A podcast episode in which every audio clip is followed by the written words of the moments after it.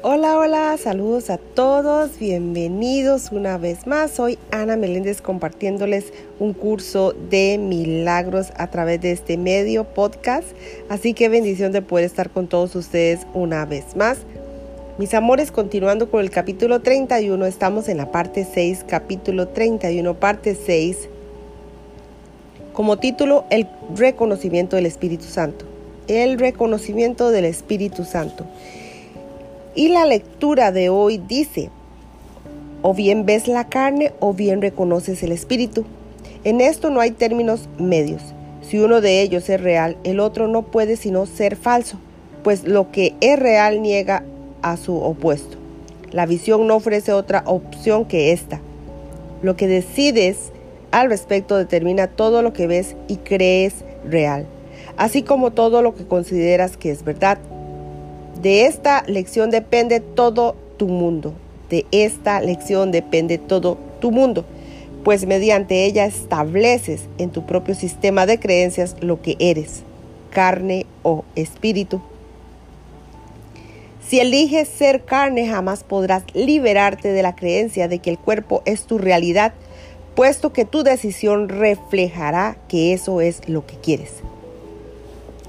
Pero si eliges el Espíritu, el cielo mismo se inclinará para tocar tus ojos y bendecir tu santa visión a fin de que no veas más el mundo de la carne, salvo para sanar, consolar y bendecir. La salvación es un deshacer. La salvación es un deshacer. Si eliges ver el cuerpo, ves un mundo de de separación, de cosas inconexas y de sucesos que no tienen ningún sentido. Alguien aparece y luego desaparece al morir. Otro es condenado al sufrimiento y a la pérdida. Y nadie es exactamente como era un instante antes ni será el mismo un instante después. ¿Qué confianza se puede tener ahí donde se percibe tanto cambio? ¿Y qué valía puede tener quien no es más que polvo?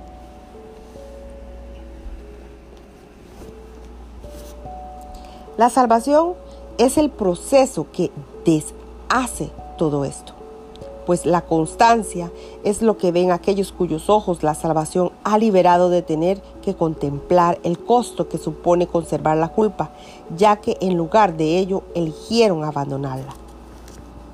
La salvación no tiene o no te pide que contemples el espíritu y no percibas el cuerpo. Simplemente te pide que esa sea tu, tu elección. Pues puedes ver el cuerpo sin ayuda, pero no sabes cómo contemplar otro mundo aparte de él. Tu mundo es lo que la salvación habrá de deshacer, permitiéndote así ver otro que tus ojos jamás habrían podido encontrar. ¿Cómo va a lograrse esto? No es algo que deba preocuparte.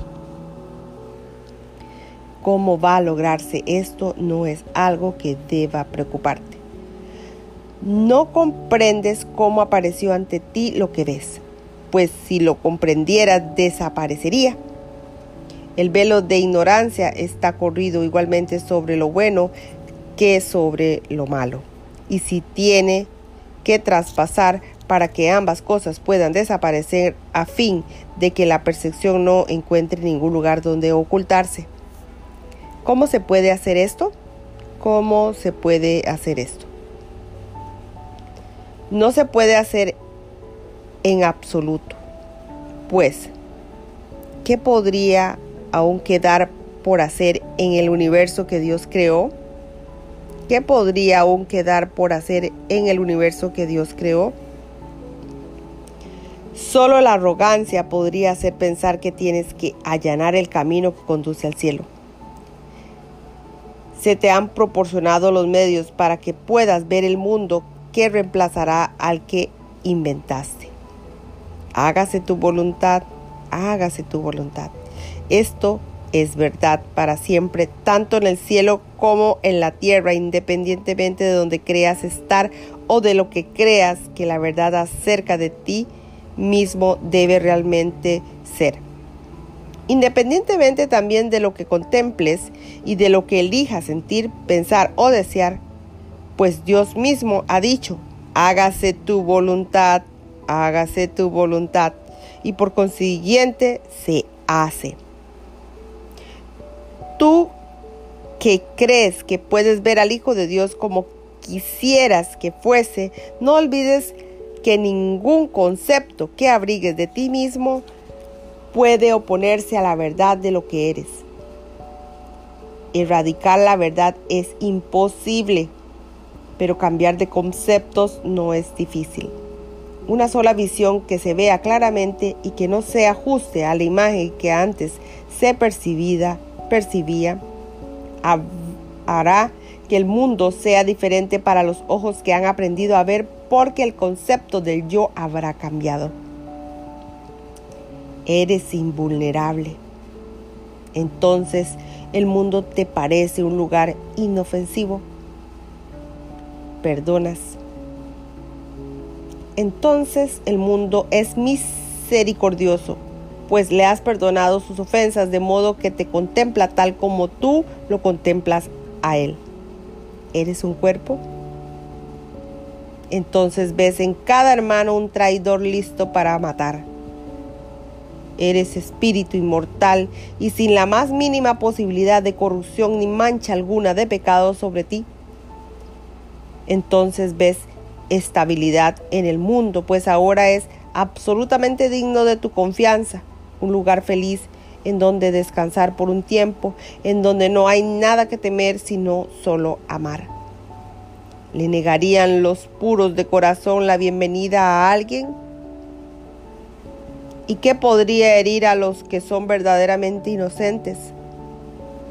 Hágase tu voluntad, hágase tu voluntad, santa criatura de Dios.